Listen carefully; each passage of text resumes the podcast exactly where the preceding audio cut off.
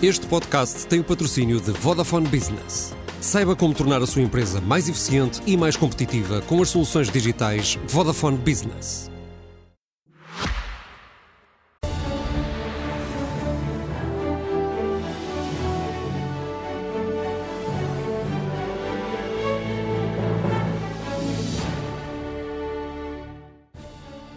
Boa noite, bem-vindos ao Expresso da Meia-Noite, um programa feito semanalmente em colaboração entre a SIC Notícias e o Semanário Expresso. Quando falta, quando passa exatamente uma semana sobre uma noite em que ficámos todos colados ao ecrã a tentar perceber o que se estava a passar na Rússia. Uma marcha sobre Moscou do grupo Wagner parecia ameaçar o regime de Vladimir Putin. Foram 48 horas muito confusas que abalaram a Rússia e criaram enorme incerteza na Europa e em todo o mundo.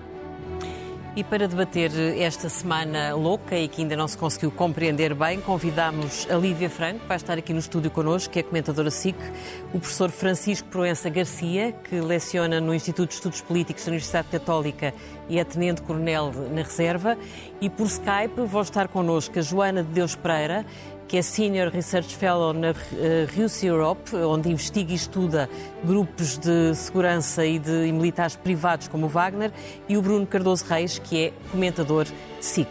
Lívia, eu começava por si, uh, passada uma semana em que ouvimos tantas teorias, mas verdadeiramente ainda não percebemos bem o que é que se está a passar na Rússia. Há pelo menos uh, uma certeza que acho que podemos ter, é que no que toca à queda de Putin ou à vitória da Ucrânia, não há certezas nenhumas, nem há sinais mínimos que sejam de que algo possa estar para acontecer. Acha que é absurdo dizer-se que naquilo que é essencial para a Rússia e para a guerra está tudo mais ou menos na mesma? Acho que sim, acho que é razoável dizer isso. Acho que estes últimos dias, e nomeadamente os acontecimentos do fim de semana passado, serviram para confirmar algumas coisas que nós tínhamos indicações fortes, mas mais uma vez aqui no Ocidente tratámos, se calhar, de não lhe dar a importância de vida, não é? Quais são essas coisas? Nomeadamente isto, que este uh, regime aparentemente muito monolítico, uh, na verdade as suas fissuras são muito mais profundas e são muito mais ativas do que aquilo que nós andávamos a querer aceitar. Portanto, eu insisto, essas informações eram claras, havia já muitos dados. Aliás, a história mostra-nos que os regimes desta natureza nunca são verdadeiramente monolíticos. Aliás, uma boa parte da sua existência faz precisamente pelo jogo que o líder consegue, em, eh, que é um jogo de controlo, em colocar eh, sempre as fações em rivalidade umas contra as outras, eh, de modo a manter o seu próprio poder. E, Mas, portanto, portanto isto, acha isto que devemos dizer que Putin sai fragilizado desta semana? Bom, eu, eu acho que há uma maior fragilidade do ponto de vista da visibilidade e da confirmação de que, de facto, mesmo o seu poder, de facto, está a ser questionado. E, e porquê? Porque num regime desta natureza, eu acho que há duas coisas que são essenciais para o regime continuar a funcionar com normalidade. Uma é hum, a reputação que o líder tem. E a outra é a eficiência que o líder tem na sua liderança. Ora, eu acho que aquilo que ficou demonstrado com os acontecimentos deste último fim de semana é que, primeiro, a sua visibilidade claramente já está a ser questionada do ponto de vista interno não é? Portanto, nós andámos estes meses todos, para nós é, é, é, facil, é facílimo perceber qual é a natureza da própria figura, não é? Mas nós não tínhamos nada a certeza do que é que a maior parte dos russos pensavam. Ainda não temos a certeza sobre a maior parte dos russos, mas temos a certeza que há muitos russos que, em relação à, à liderança e, e, e, e, quer dizer, e à, à, e à personagem política Putin, começam a ter muitas dúvidas, começam a levantar interrogações, e nomeadamente em relação àquilo que é o jogo de controle, que é, digamos, o, a, o essencial da base do seu, do seu próprio poder, e isso ficou claríssimo. Só para terminar, nós, no fundo, o que confirmamos agora é que há dois tipos de oposição, se assim quisermos entender, ou, entender, ou dissensões em relação a este regime. Um é aquele que nós já sabíamos, que é que são os, os opositores democratas que estão ou na prisão ou então todos cá fora da Rússia, não é? O mais conhecido deles é Alexander Navalny. A outra dissensão nós agora damos-lhe um rosto concreto, que é o rosto de Prigogine, eh, que tem a ver, sobretudo, com uma dimensão que é a dimensão crítica do establishment e das elites do regime. Portanto, não necessariamente da figura do líder propriamente, mas do regime naquilo que é a sua base, que mas, é... Portanto, a Lívia é não sistema... alinha com a tese daqueles que esta semana disseram que, que ele ficou mais Putin conseguiu controlar o problema não. E que o seu adversário não. do grupo Wagner mais dia mais, menos dia aparece morto? Acho que não. Acho que nós não sabemos muito bem o que é que vai acontecer do ponto de vista, digamos assim, do calendário e do ritmo deste processo. Acho que a qualquer momento pode aparecer mais um elemento acelerador, como foi o deste fim de semana, uhum. em relação à queda do próprio Putin. Não faço a mínima ideia se ele ainda vai conseguir, por exemplo, concorrer às eleições presidenciais do próximo mês de março, não é? Em 2024. Não faço ideia. Parece-me ter mais certezas de que, mesmo que ele consiga concorrer, a sua posição vai com uma enorme fragilidade. Eh, eu queria. A eh, Joana de Deus Pereira, que está connosco por, por Skype, estuda só estas, este, aquilo que nós chamamos vulgarmente de companhias de mercenários, que o vulga sigla em inglês é PMC.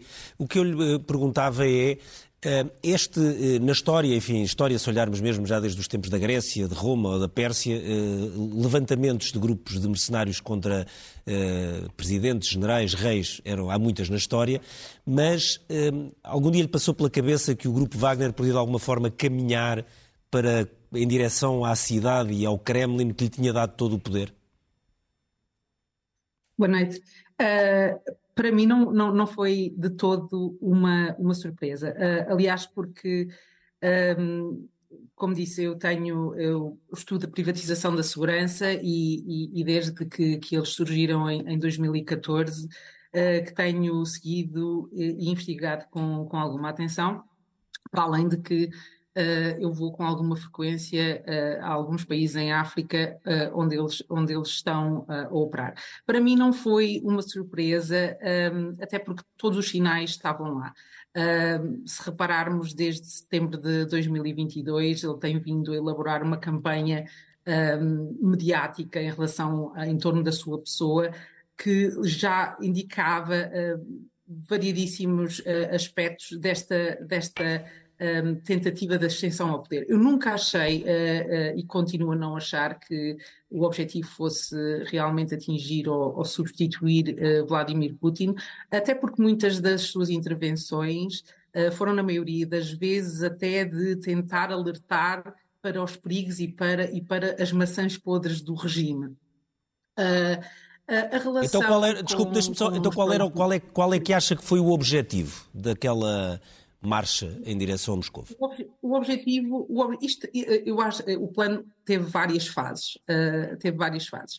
Uh, ele nunca iria sobreviver uh, tanto tempo, tantos meses depois de setembro de 2022, se não tivesse ligações profundas com uh, as mais altas camadas do Kremlin. Mas para isso também precisamos de entender como é que surge esta empresa e como é que surgem as empresas, as, as, empresas paramilitares. Esta, não são empresas, as, as organizações paramilitares uh, na Rússia. E, e, isso é um ponto absolutamente fulcral que eu acho que há poucas pessoas que, que, que conhecem, que isto uh, nasce uh, em 2010, quando o CEO da Executive Outcomes vai ao Fórum Económico de São Petersburgo e apresenta esta ideia a alguns, a alguns membros uh, da elite uh, militar russa. Explicas-lhes como é que deveriam montar, qual é que seria o modelo de negócio, e há, uma, há, uma, há um momento de oportunidade em que Prigozhin, que já tem vários, nesta altura, já tem vários contratos com o governo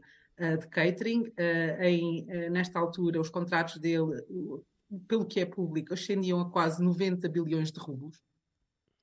Uh, e ele é a pessoa escolhida para, para, dar, para dar continuidade uh, a esta ideia de uh, criar um, um, um, exército ou vários exércitos que pudessem intervir onde não fosse possível ou, ou onde fosse desejável a Rússia não ter uma mão oficial, digamos assim.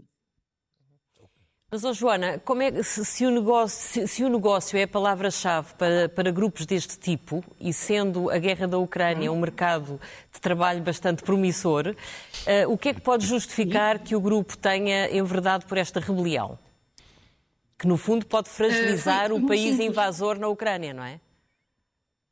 Uh, não, e, e, foi mais do que isso. Acima de tudo, isto tem, isto tem a ver com, com, com dinheiro e com poder. Há um momento em que, óbvio, Prigozhin procura reconhecimento e, e, e, toda a construção que ele faz à volta da sua pessoa política tem a ver com uh, o, símbolo, o simbolismo do, do, do, soldado russo comum, uh, do facto dele ir visitar os mortos e as trincheiras, uh, a questão do patriotismo e a questão dos valores russos aqui não são de sumenos importância, porque a certa altura há quase que uma competição entre, entre ele e, e, e, toda a elite do Kremlin no que é que é quem é que são os verdadeiros portadores do, dos valores uh, russos. E uh, até temos, uh, a dada altura, um, durante este ano, um reconhecimento de, de Prigozhin em relação à, à valentia de Zelensky. Ele, ele reconhece-lhe como adversário de campo uma certa valentia, de certa forma, tentando descredibilizar um, os generais que estavam à frente, uh, os generais russos que estavam à frente desta, um, ehm, desta operação. E em relação à parte comercial, a parte interessante é que uh, o conflito dele com o Shoigu não é um conflito pessoal, apenas este conflito nasce uh, de, uma, de, um conflito que é comercial em 2018, quando o Shoigu tenta também competir com a Wagner ehm, na Síria, pelas mesmas, uh, pelas mesmas uh, posições uh, onde a Wagner já estava a operar. E é preciso relembrar, bem, eu não sei se, se, se, é do conhecimento público, mas neste momento existem 37 empresas russas de paramilitares desta natureza, 12 delas operam em 36 países, 12 operam apenas na, na Ucrânia e várias, e várias empresas são, estão ligadas uh, ao governo. Um, e eu acho que o, o, o, gatilho, o gatilho que provocou esta escalada foi precisamente o facto do Ministério da Defesa anunciar que eles iriam ser absorvidos um, ou que deveriam ser absorvidos uh, pelo Ministério uh, da Defesa. E isto iria gerar algo muito interessante. Uh, iria cobrir uh, de uma vez só a questão da ilegalidade, não é? Uma vez que, se, que, eles, fosse, que eles fossem absorvidos pelo Ministério da Defesa, um, deixariam de, de, de, de, ter praticado atos ilegais. Uh, mas ao mesmo tempo iria perder o benefício comercial. Uh, tudo o que a Wagner faz está intimamente ligado a todas as operações que eles têm em África, que é no fim disto tudo, a, a, a veia, a artéria financeira do esforço de guerra um, na Ucrânia. Um, portanto, deixa-me agora perguntar aqui. É... Joana, deixa-me só perguntar então aqui ao, ao Francisco Proença Garcia, que antes de mais, só para fazer aqui um enquadramento, um, este, quando nós ouvimos falar de, de enfim, estou, estou, a simplificar chamando-lhe mercenários, sabemos que é um pouco a expressão mais correta e sobretudo académica, é muito diferente disso, mas eh, nos últimos anos, eh, esta ideia das, das, empresas privadas de segurança ou paramilitares expandiu-se muito e foi muito utilizada, sobretudo pelos Estados Unidos também. Sim, sim. É, é, bom, é, a estrutura moderna, digamos assim, ou contemporânea de, de, das empresas privadas começa nos anos 60 e 67 com o fundador de, do com o Sterling, que tem aquela pistola metralhadora famosa, Sir Sterling, e que criou as Forças Especiais Inglesas. E depois desenvolveu-se muito, e a Joana já falou neles, o Executive Outcomes, que teve um papel decisivo na Libéria e em Angola. Em Angola também. É, é Executive Outcomes, sobretudo na zona do Soio. Mas depois, com o fim da Guerra Fria, passámos a ter uh, homens disponíveis e muito material disponível. Eu cheguei a fazer operações militares quando estava no ativo, e já sei há mais de nove anos, uh, onde andavam helicópteros chilenos ou ucranianos, ou seja, a, a, entidade que mais absorve os serviços de empresas militares privadas, estamos a falar, Nações Unidas, uh, NATO, e União Europeia, mas não é para combate. Está a dizer é que os maiores patrões, os patrões da quantidade... São, as organizações internacionais são, ou os Estados. São eh, a NATO, são, as, as Nações Unidas ou a União Europeia? Porque, vamos lá ver, porque eles prestam serviços de natureza militar, mas também prestam, por exemplo, são tradutores, fornecem manutenção, fornecem apoio logístico, fornecem lavandaria, mas também fornecem mais, eh, sobretudo depois de, de, de, dos confrontos no Médio Oriente, ou, uh, Iraque e Afeganistão, passaram também a fornecer forças para combater, porque eram combates irregulares de insurgência, não é? Onde não há frentes nem há retaguardas e é necessário proteger, por exemplo, uma coluna de abastecimentos. Bom, a coluna é atacada, eles têm que responder ao fogo. Ou seja, passaram também a ter capacidade de combate. E estamos a falar em organizações que eh, fornecem, algumas delas têm melhores equipamentos e homens mais bem treinados do que os próprios Estados. Eh, eh, há bocado dizia-lhe. E também prestam serviços para garantir a segurança, por exemplo, dos efetivos das sim, organizações sim, internacionais. Sim. Ou seja, eles são mesmo contractors, so, so, não é? É isso que eles fazem. E só para dar um número que há bocado estava, estava, antes de entrarmos, estava a explicar, a, a conversar com o Ricardo sobre isso. Eh, em 2011, eh, no CENTCOM, que é o Comando Central Norte-Americano, estávamos a falar que, que, era Iraque e, uh, e Afeganistão, estávamos a falar em 170 mil contractors, num total de 210 mil soldados. Ou seja, tem 210 mil soldados, sim, 170 mil eram contractors. Sim, e estamos a falar de mais de 20 mil milhões de, de, de investimento anual aprovado pelo Congresso. Na tudo, primeira década está tudo documentado. Acha que o Grupo Wagner é um bocado diferente desses, ou, é, ou na verdade Bom, é muito parecido? É, é, é parecido. É parecido. Bom, tem por trás dele um regime que é completamente diferente. Claro. Uhum. Os norte-americanos, eh, quanto à legalidade da intervenção, os norte-americanos, a partir de 2007, aquilo, eh, aqueles elementos só estavam sobre a alçada do direito militar eh, quando estivessem em guerra. Isso depois foi alterado e passaram a estar eh, quando estivessem em, operações militares. Isto limita muito, porque, por exemplo, as intervenções no Iraque, quando nós tivemos aqueles problemas em Abu Ghraib, os contractors tinham imunidade. A ter imunidade, os militares que, prevaricaram foram, tiveram seu processo judicial e foram condenados. Os outros tinham imunidade, não lhes aconteceu nada. Então, o direito norte-americano resolveu mudar isso.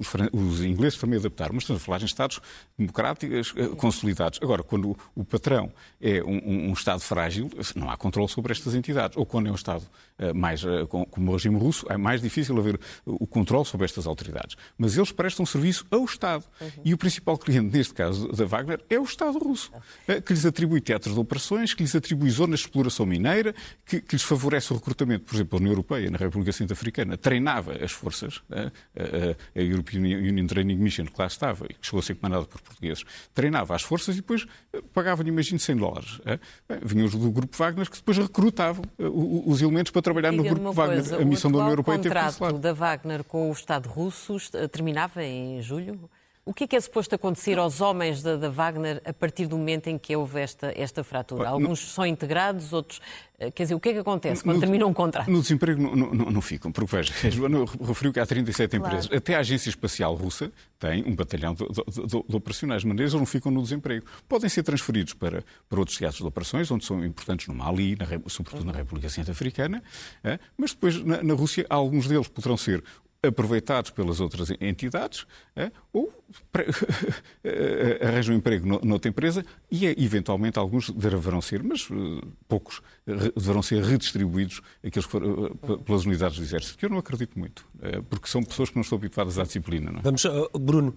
Bruno Cardoso Reis, tu na, na, semana passada entraste aqui na noite em que tudo estava a acontecer. Uma semana depois fazer aquela pergunta mais eh, básica que toda a gente, uh, enfim, uh, acho que ainda faz a pergunta é: Putin ficou mais fraco, ficou mais forte, mostrou ao mundo que afinal o seu regime tem não necessariamente pés de barros, mas alguma fragilidade, ou mostrou que continua a ser o homem forte que partilhava capas de revistas com os outros homens fortes do que há aí pelo mundo fora? Bem, uh, boa noite. Eu acho que é, é, claro que ele sai enfraquecido, pelo menos no curto prazo. Ou seja, nomeadamente nessa questão desde logo da imagem, quer dizer, uh, e aqui não é uma questão da minha opinião. Uh, enfim, nós não podemos confiar cegamente naquilo que os protagonistas dizem, mas sobretudo quando estão a dizer coisas que não lhes convêm muito. quer dizer, Putin disse esta é a maior batalha da história da Rússia, não é? Portanto, obviamente não é literalmente assim, mas podemos interpretar isto como um sinal claro do grau de ameaça que ele, que ele sentiu. E a verdade é que é realmente, objetivamente, a maior ameaça ao regime de Putin, ao controle da Rússia por Putin, desde que ele assumiu o poder há, há só apenas 23 anos. Portanto, acho que é evidente que há aí um enfraquecimento. Agora, isso é, quer dizer que a queda dele está iminente? Não, não quer. Quer dizer, Salazar também saiu enfraquecido da, das eleições de Humberto Delgado, saiu enfraquecido do, do, a ponto de depois haver um, um golpe, um pronunciamento militar do, do Muniz em abril de 61, eh, que, ele, que o próprio Salazar confessava, confessou, por exemplo, ao, ao professor Adriano Moreira, eh, que, que aquilo esteve vai não vai, portanto ele próprio admitia que podia ter corrido, ele podia ter sido afastado pela força, eh, e, e depois ele acabou por conseguir reagir a isso e, no fundo, reconsolidar o regime eh, numa variante ainda mais autoritária, por exemplo, acabou com eleições diretas para, para presidente e tudo isso. Portanto, eu acho que é, parece-me evidente que ele sai enfraquecido e, e, também sai evidente uma outra coisa, que é as dificuldades que a guerra da Ucrânia cria e que, sobretudo, se resumem, no fundo, a este, este problema fundamental, que é, que é um problema mais geral, aliás, é estudado até nos estudos das relações civis militares e dos golpes de Estado, e que, e que, enfim, remonta ao, ao Platão, a ideia de quem é que guarda os guardas, não é? Portanto, nós vamos criar forças militares muito fortes, muito eficazes para nos defender de inimigos externos, mas depois quem é que nos garante que eles não utilizam essa força e essas armas contra o próprio regime que os armou? Eh, e, e portanto, eh, aqui temos este problema de base, não é? O regime uh, multiplicou forças regulares e irregulares, elas revelaram-se em grande parte muito pouco eficazes ou muito menos eficazes do que aquilo que o regime queria, nomeadamente para efeitos de ocupar, ah, conquistar ah, a Ucrânia, derrubar o regime ucraniano, e, e, depois isso deu um, um protagonismo enorme ao grupo Wagner. o problema é que esse protagonismo criou tensões crescentes com as forças regulares, com, com, o exército, digamos, com as forças armadas uh, oficiais, profissionais russas. Durante muito tempo achámos que Putin, uh, digamos, conseguia manipular isso e até, até utilizava isso para dividir e para reinar. É evidente que o processo lhe escapou ao controle, mas isso também, também remete, lá está, para este problema fundamental, que é para, para ser mais eficaz na guerra da Ucrânia, provavelmente o regime tinha de alterar a forma como como lida, com, por exemplo, com as Forças Armadas, ou seja, tinha de criar um sistema muito mais meritocrático, muito mais assente na eficiência, que permitia aos comandantes no terreno, e isso é, por exemplo, algo que os próprios comandantes ucranianos testemunham, que até pelas escutas eles percebem que os comandantes russos não têm autonomia para tomar decisões em tempo útil. E, portanto, Bruno, então podemos, podemos encarar esta rebelião do Grupo Wagner quase como uma, uma luta sindical? Tem, tem essa dimensão, digamos, cooperativa, que aliás a, a Joana já referiu, ou seja, de defesa dos interesses próprios. Esta questão não é só uma questão, digamos, de estatuto ou desconfiança ou, ou de, de, todas estas tensões levarem a que eh, os, estes mercenários não queiram estar subordinados às forças regulares russas. Também porque não os, veem, não os reconhecem como eficazes. Também depois tem implicações em termos de, de carreira, de promoção, de remuneração, eh, e, e, portanto, esses, esses, problemas muitas vezes levam a este género de tensões e levam a golpes, como o próprio 25 de Abril é um exemplo. Resulta de vários fatores, o mais importante de todos é uma guerra que não estava a correr bem, eh, muito prolongada, que não estava a correr bem, mas também houve uma dimensão corporativa que contribuiu para isso. Mas eu acho que são aqui estes vários fatores. Agora, para mim, o fundamental que, que remete para esta questão da, da fragilidade de Putin é eh, ele, ele, precisa de ganhar esta guerra, ou pelo menos precisa de não a perder, eh, mas para tornar as suas forças mais eficazes, ele precisaria de alterar radicalmente a base do, do seu próprio regime, que é um regime que não assenta no mérito, assenta na, na lealdade, uh, no, nos tráficos de influências, na obediência cega ao superior e ao chefe. Ora, isso tende a não criar forças armadas muito eficazes.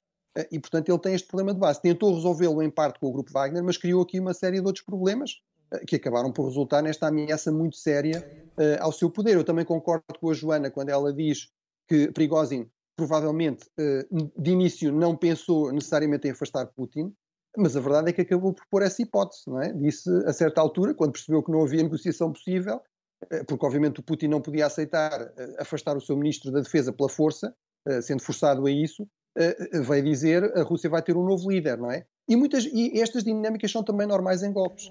Nós temos, lá está, esta abrilada de 1961, que quase afastou Salazar, como eu disse, começou por querer afastar, por, por, alterar a política externa e ultramarina, depois é que passou para querer afastar Salazar, e até ao último momento não se percebeu bem se ia querer afastar também o Presidente da República ou não, ou se, ou se queria contar com a sua complicidade. E, portanto, muitas vezes os golpes são dinâmicos, não é? E, portanto, acabam por evoluir no sentido mais radical eh, de opções mais Lívia, radicais. Uh, o Bruno dizia que Putin precisa de ganhar esta guerra. Uh, que impacto é que pode ter nas tropas russas esta, esta fratura com o grupo Wagner, se de facto isto não for reparável? Uh, que impacto é que isto pode ter na fragilidade no terreno? Eu gostava antes de mais de dizer, enfim, para responder a esta pergunta, começar por dizer isto. Eu acho que temos de ter cuidado com as comparações que nós estamos aqui a estabelecer. Vamos lá ver. O grupo Wagner não faz parte das forças regulares russas, não é? Portanto, muitos dos exemplos que o, que o Bruno está Agora, a dizer, e eu percebo. A última vitória, vitória militar que a Rússia teve na Ucrânia, que foi a conquista de Bakhmut, foi feita pelo, conseguida pelo Grupo Wagner. Mas isso reforça o argumento que eu vou dizer. O que uhum. eu vou dizer é temos de ter cuidado nestas comparações históricas. E uhum. porquê? Porque, de facto, eh, estas, estas forças eh, militares, não é? Enfim, paramilitares, nós estamos aqui a, eh, a analisar e que já vimos que têm um, uma ação própria e um modelo de negócio próprio que as diferencia substancialmente das forças regulares de um qualquer país. Portanto, as comparações históricas temos de fazer cuidado. Temos de ter cuidado. O, o, o ponto aqui é. Um, vamos lá ver. O, é, para, é muito importante para o grupo Wagner de facto, conseguir continuar na sua atuação no, uh, teatro uh, ucraniano, ter vitórias atrás de vitórias, porque, do ponto de vista do seu modelo de negócio, a sua eficácia era fundamental para a estratégia, digamos assim, de desenvolvimento daquilo que é uh, o seu produto de venda, não é?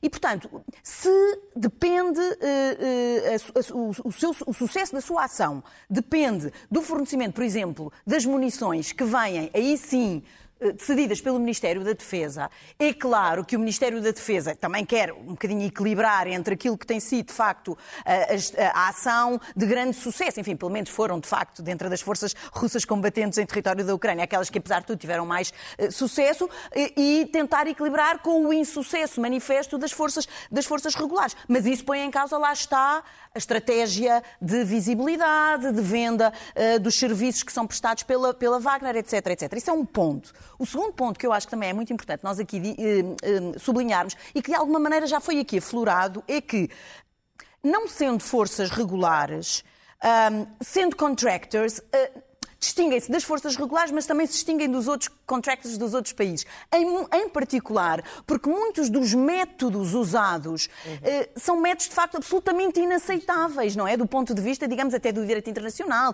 do direito da guerra. E, e, e do ponto de vista da prestação de serviço, outros contractors de outros países não fazem isto, mas estes estão absolutamente dispostos eh, a, a, fazer. E, portanto, eu também acho que há, e, e nós notamos até agora nestes long, longos meses, de sucesso comparativo das forças Wagner em comparação às forças regulares uh, russas, russas esse desequilíbrio. Vemos uma tentativa, de facto, do regime de moderar um bocadinho eh, esse sucesso. Em reação, os Wagner, de facto, sentem a necessidade de exigir que lhes sejam dadas eh, os meios para continuarem a ser eficientes e essa sua eficiência depende também do não haver nenhum limite para a sua ação. Mas, e, portanto, Olivia, isto cria uma situação, facto, facto... só para dizer que é uma situação muito mais complexa Sim, do, do, que aquela que é... Passa em países mais... E, não, e do que aquela que nos permita a, a, a simples análise, de facto, com... com com as Forças Armadas, quer russas, quer dos outros países deixa, também. Deixa-me perguntar à, à, Joana eh, uma questão que é, esta semana toda a gente, mesmo quem não o conhecia, passou a conhecer em todo o mundo o Prigogine, mas uh, há, há, pouco tempo, até há poucos anos, ele recusava que tivesse alguma coisa a ver com o Grupo Wagner. Até setembro deste ano. Até setembro do ano passado, do ano 2022, passado. Claro. Tinha processos em tribunal, nomeadamente em Londres, contra jornais ingleses, ações muito caras porque cada jornal que escrevia que ele tinha alguma coisa a ver com o Grupo Wagner, ele punha em tribunal. E o que é que acha, estudando o Grupo Wagner, que fez mudar Prigogine e de repente passar a aparecer como o líder do Grupo Wagner e mesmo aparecer em, teatro de guerra, eh, vestido, envergando eh, roupas militares e assumindo-se como uma pessoa da linha da frente? Eu vou responder essa pergunta, mas antes de mais, eu, eu, acho, eu acho que preciso fazer aqui uma correção que eu acho que é verdadeiramente importante, que é uma correção conceptual. Uh, os mercenários do Grupo Wagner são mercenários e eles não representam empresas de segurança privada que são reguladas, uh, que estão uh, sobre o Código de Conduta do documento de Montreux e nós estamos a falar de ações de empresas paramilitares. Portanto, não podemos sequer comparar conceptualmente e legalmente, por exemplo, o que é, o que é uma Blackwater com Uh, com o grupo Wagner. Não são a mesma coisa. E isso, isso é uma distinção que nós temos que fazer. E, é, e eu acho que é muito importante, que é uma, é uma distinção conceptual e uma distinção legal.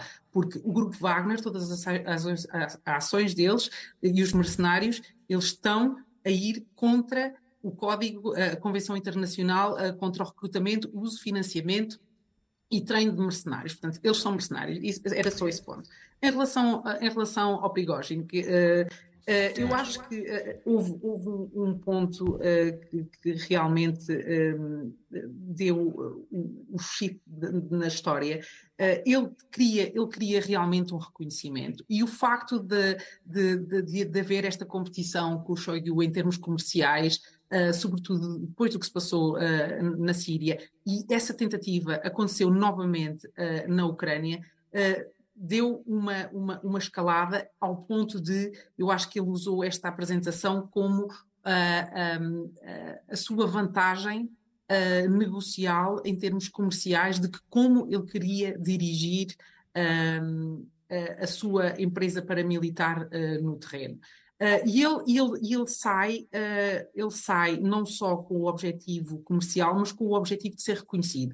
E para mim, ele teve sempre em mente uh, uma posição no Ministério da Defesa. Portanto, o objetivo dele era ser reconhecido uh, ser reconhecido todos os esforços dele, a maneira como ele se apresentava, a maneira como ele se apresentava em campo, muito, muito no, no terreno. Uh, uh, ele quis, e todo o discurso dele à volta de vamos ter que eliminar tudo o que é sexo, drogas e, e, e rock and roll na, nas forças russas, foi muito uma tentativa de limpar a sua imagem de criminoso, porque ele é um criminoso com, uh, que realmente cumpriu pena de prisão, ele nunca foi, na realidade, um, um par, ele nunca foi, ele nunca pertenceu uh, sequer uh, à elite militar ou mesmo aos serviços secretos, portanto, ele não tinha atrás de si um passado, e ele quis construir a sua pessoa uh, do zero. Ele quis, to, todo o seu discurso inclui sempre uh, tudo o que é de mal. Uh, tudo, aponta tudo o que é de mal uh, na, na, elite russa, sendo ele o, contrapo, o contraposto uh, de tudo o que é vícios. Ele tenta expor ao máximo tudo o que é vícios numa tentativa de se limpar a ele próprio para conseguir ter essa posição no, no Ministério da Defesa. É óbvio que há aqui um ponto, e, e em relação ao, ao, que é que correu mal, eu acho que, um, e, e, lendo os mídia uh, internacionais, uh, eu acho que temos de ter um bocadinho de cuidado com esta coisa que é o unicórnio dourado de acharmos que Putin enfraqueceu. Eu não sei se, se tiveram a oportunidade de ver a entrevista que o Vítor Orbán deu antes de ontem ao, ao The Bild, Uh, e, e, e perguntam-lhe a certa altura, uma entrevista escrita, uh, se ele acha que o Putin saiu enfraquecido. E a resposta dele foi: uh, Eu não posso achar que ele tenha saído enfraquecido porque ele conseguiu terminar, terminar este assunto em, em, em 24 horas.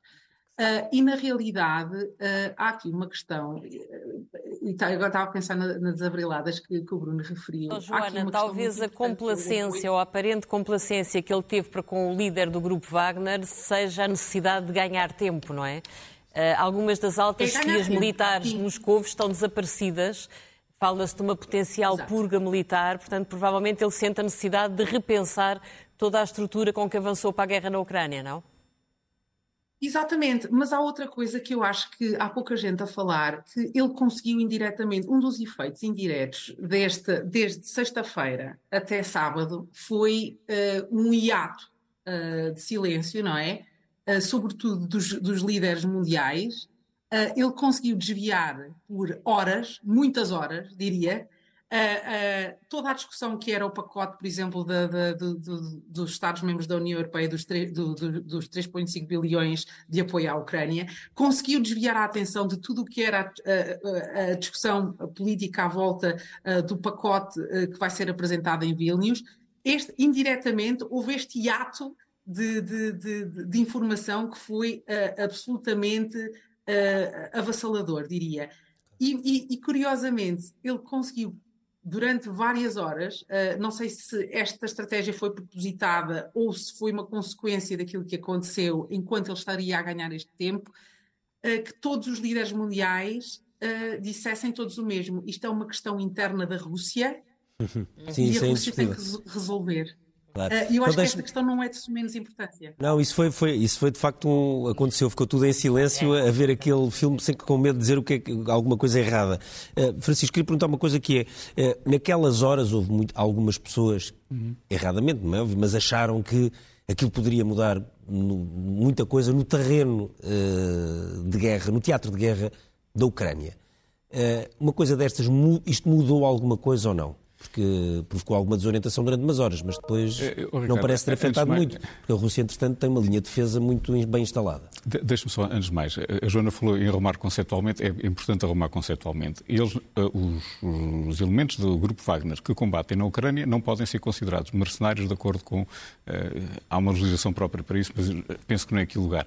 Que, mas eles, esses não são mercenários, porque, uh, havendo duas forças em confronto, os nacionais de, de, dessas forças não podem ser considerados mercenários de acordo com o artigo 47 do, do, protocolo, do protocolo 2 uh, adicional às Convenções de Genebra. Mas isso ficará para, para outras é discussões académicas que, que, que, eu e a Joana poderemos é debater. Técnica, mas não é tão técnico, é muito importante, tem a ver com as implicações. Que, exato, a, a, a, tribunal, a tribunal ou não? Estatuto okay. Prisioneiro de Guerra, okay. se o prenderem, como é que é? Bom, há, aqui, é há aqui uma envolvente significativa. E, e, de facto, a Joana depois acaba por dizer que uh, uh, a finalidade última é o lucro. Eles combatem pelo lucro e têm que maximizar o lucro e têm que depois distribuir dividendos para os seus, para os seus acionistas. Bom, agora, a interpretação. Eh, se de facto essa cavalgada para, para, para, para Moscou tem, tem, resultado, haveria certamente alterações significativas no certo, teatro de operações. Mas não, mas não resultou. De maneira que o, o, os ucranianos foram eh, cautelosos e não se, não se aventuraram, porque não houve alterações nos bombardeamentos, as linhas de defesa não foram alteradas, quer dizer, continuamos a, ganhar mais um metro, menos um metro, mais aldeia, menos aldeia, mas a, a estrutura fortificada russa mantém-se lá. Mantém não, não houve alterações nisso, de maneira que aquilo que tem estado, estamos todos à espera da, da, da nova fase da contraofensiva, eh, com as brigadas que foram preparadas pelo, pelo, pelos países ocidentais, que nós preparámos, aquelas nove brigadas, para ver até onde é que eles poderão entrar.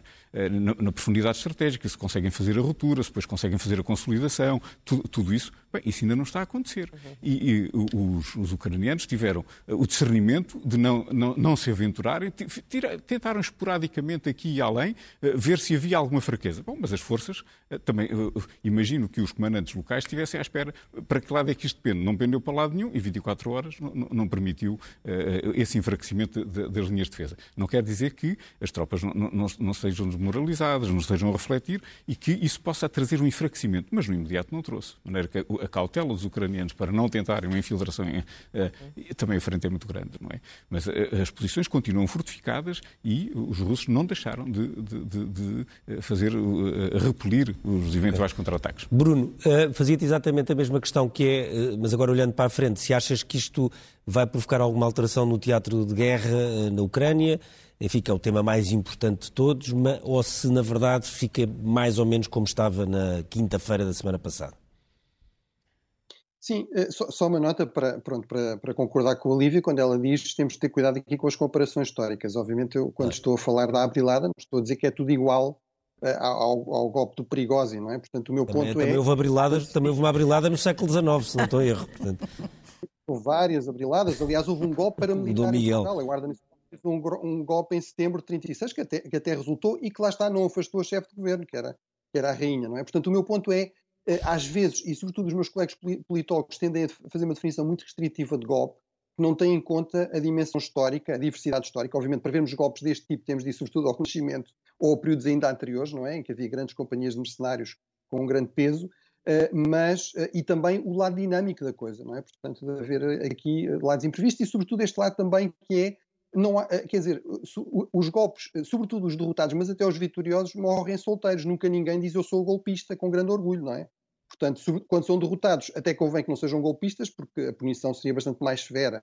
E também pode interessar ao próprio regime eh, desvalorizar a ameaça que sofreu.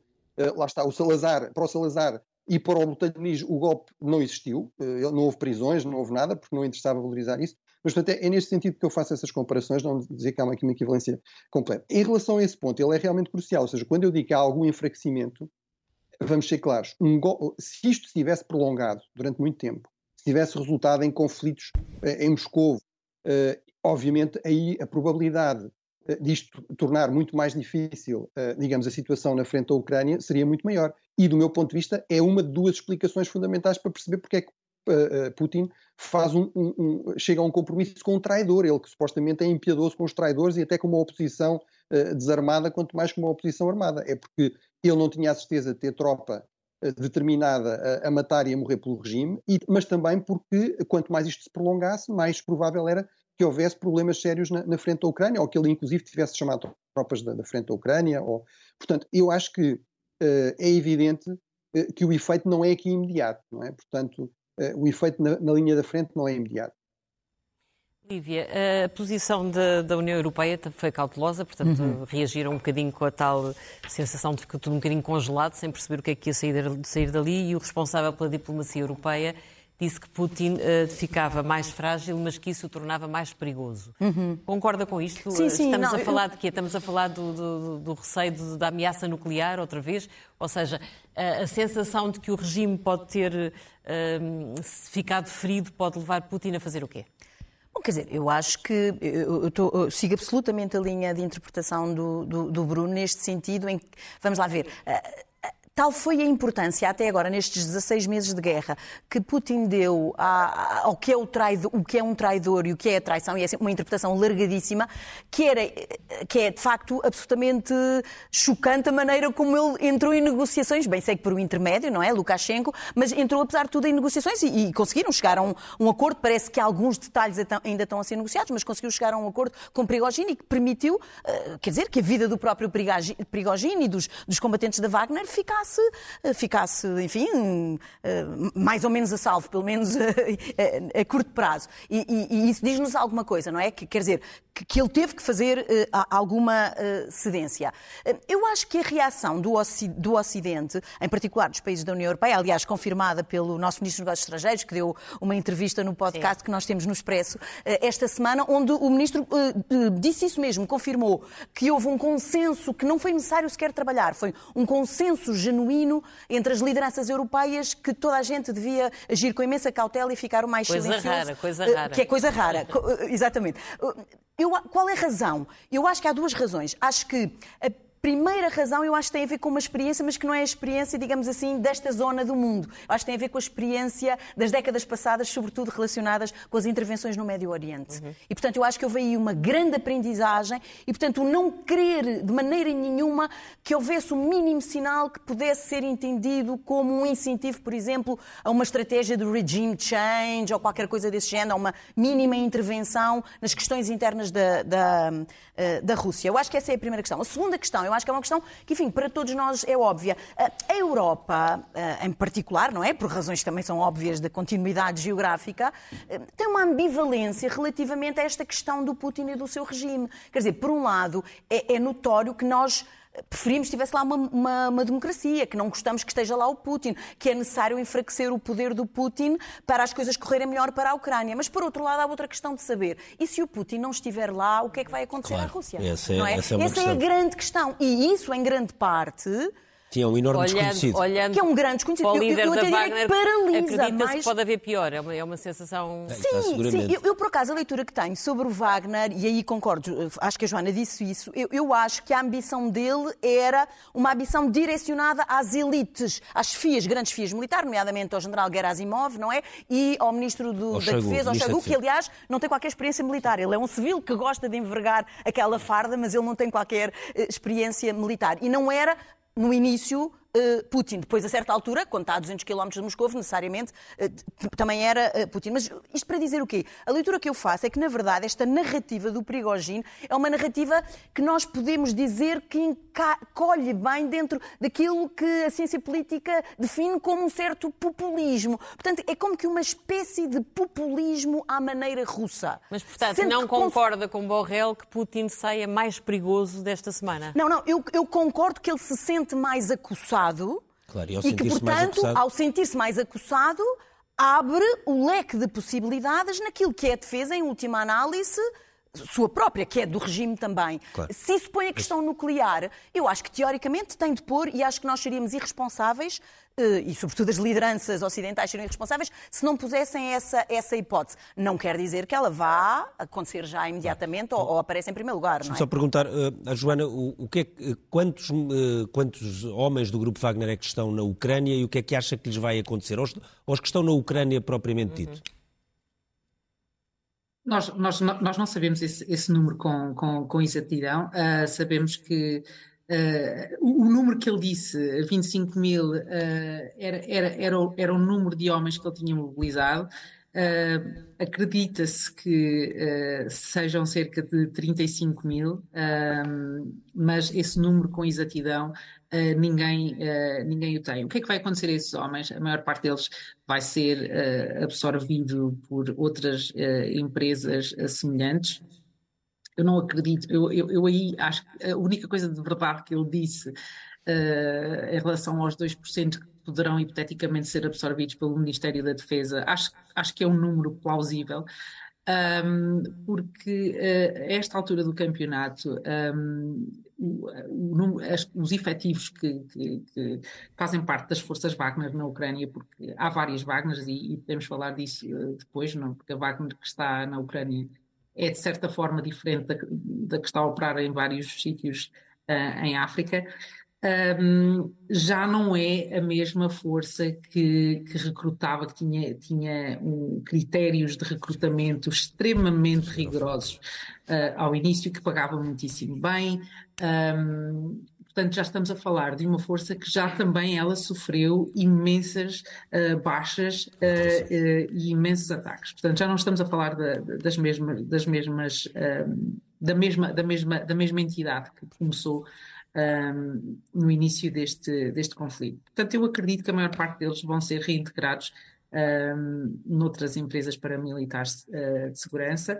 Uh, paramilitares, uh, de, paramilitares, desculpem, um, uhum. e, e, e, provavelmente alguns deles uh, voltarão a circular para a África. Eles já, inicialmente, eles, alguns vieram desmobilizados de, um, de alguns países africanos para a Ucrânia, de propósito e acredito que esta circulação, que faz parte uh, do, do, negócio uh, destas empresas, que é esta fluidez. Uh, estamos a, essa grande mobilidade. Estamos a, estamos a, chegar ao fim do programa, temos aqui uma última pergunta, estamos mesmo a chegar ao fim do programa. Isto dava Francisco, para estarmos aqui muitas horas. fazer-lhe uma última pergunta. Acha que esta situação de incerteza na Rússia abre espaço para que a NATO reforce a sua presença nos países bálticos, nomeadamente, ou acha que todas as precipitações são de evitar nesta altura? Eh, a NATO já reforçou, desde, desde o ano passado, a aprovação do Conselho Estratégico, já reforçou significativamente a presença no, no, Báltico. E reforçou de uma maneira significativa. Ao integrar a, Ucrânia, a, a Finlândia eh, como membro eh, da NATO, reforçou logo a, presença no Báltico. Quer dizer, de maneira que. Agora, vamos ter cerca. São quase 300 mil homens que estão pré-posicionados ou têm capacidade de ser projetados para aquela zona. Mas a, entrada da Finlândia veio dar um reforço significativo além de ter acrescentado a fronteira de contacto com a Rússia, mas trouxe um poder militar significativo para a zona do Báltico, e agora, que era da União Europeia, que agora também é da NATO. Falta, falta entrar a Suécia, quando entrar a Suécia, vai reforçar. ainda mais. ainda mais. Vamos à primeira página do, Vamos do Expresso. Vamos à capa do Expresso. A manchete do Expresso é uma entrevista do Ministro da Educação, que está com segurança reforçada. João Costa revela no final de um ano letivo conflituoso que insultos e ataque violento ao carro onde seguia levaram a PSP a elevar grau de risco. Há novos incentivos do Governo para professores que vão para Lisboa e para o Algarve, mas a devolução do tempo de serviço é para o Governo um dossiê fechado. O Governo não vai aceitar pedidos do BCE. A baixa de IRS e os aumentos salariais na função pública estão previstos para se manterem mesmo em 2024. Temos depois uma grande foto curiosa com as viagens que as filhas de Perigosino fizeram a Portugal nos anos 2020 e também antes, em 2011, para participarem em provas de cavalos no Algarve e também na Comporta. Sim, senhor. Termina aqui o Expresso da Meia-Noite. Nós voltamos dentro de uma semana. Uma boa, um bom fim de semana.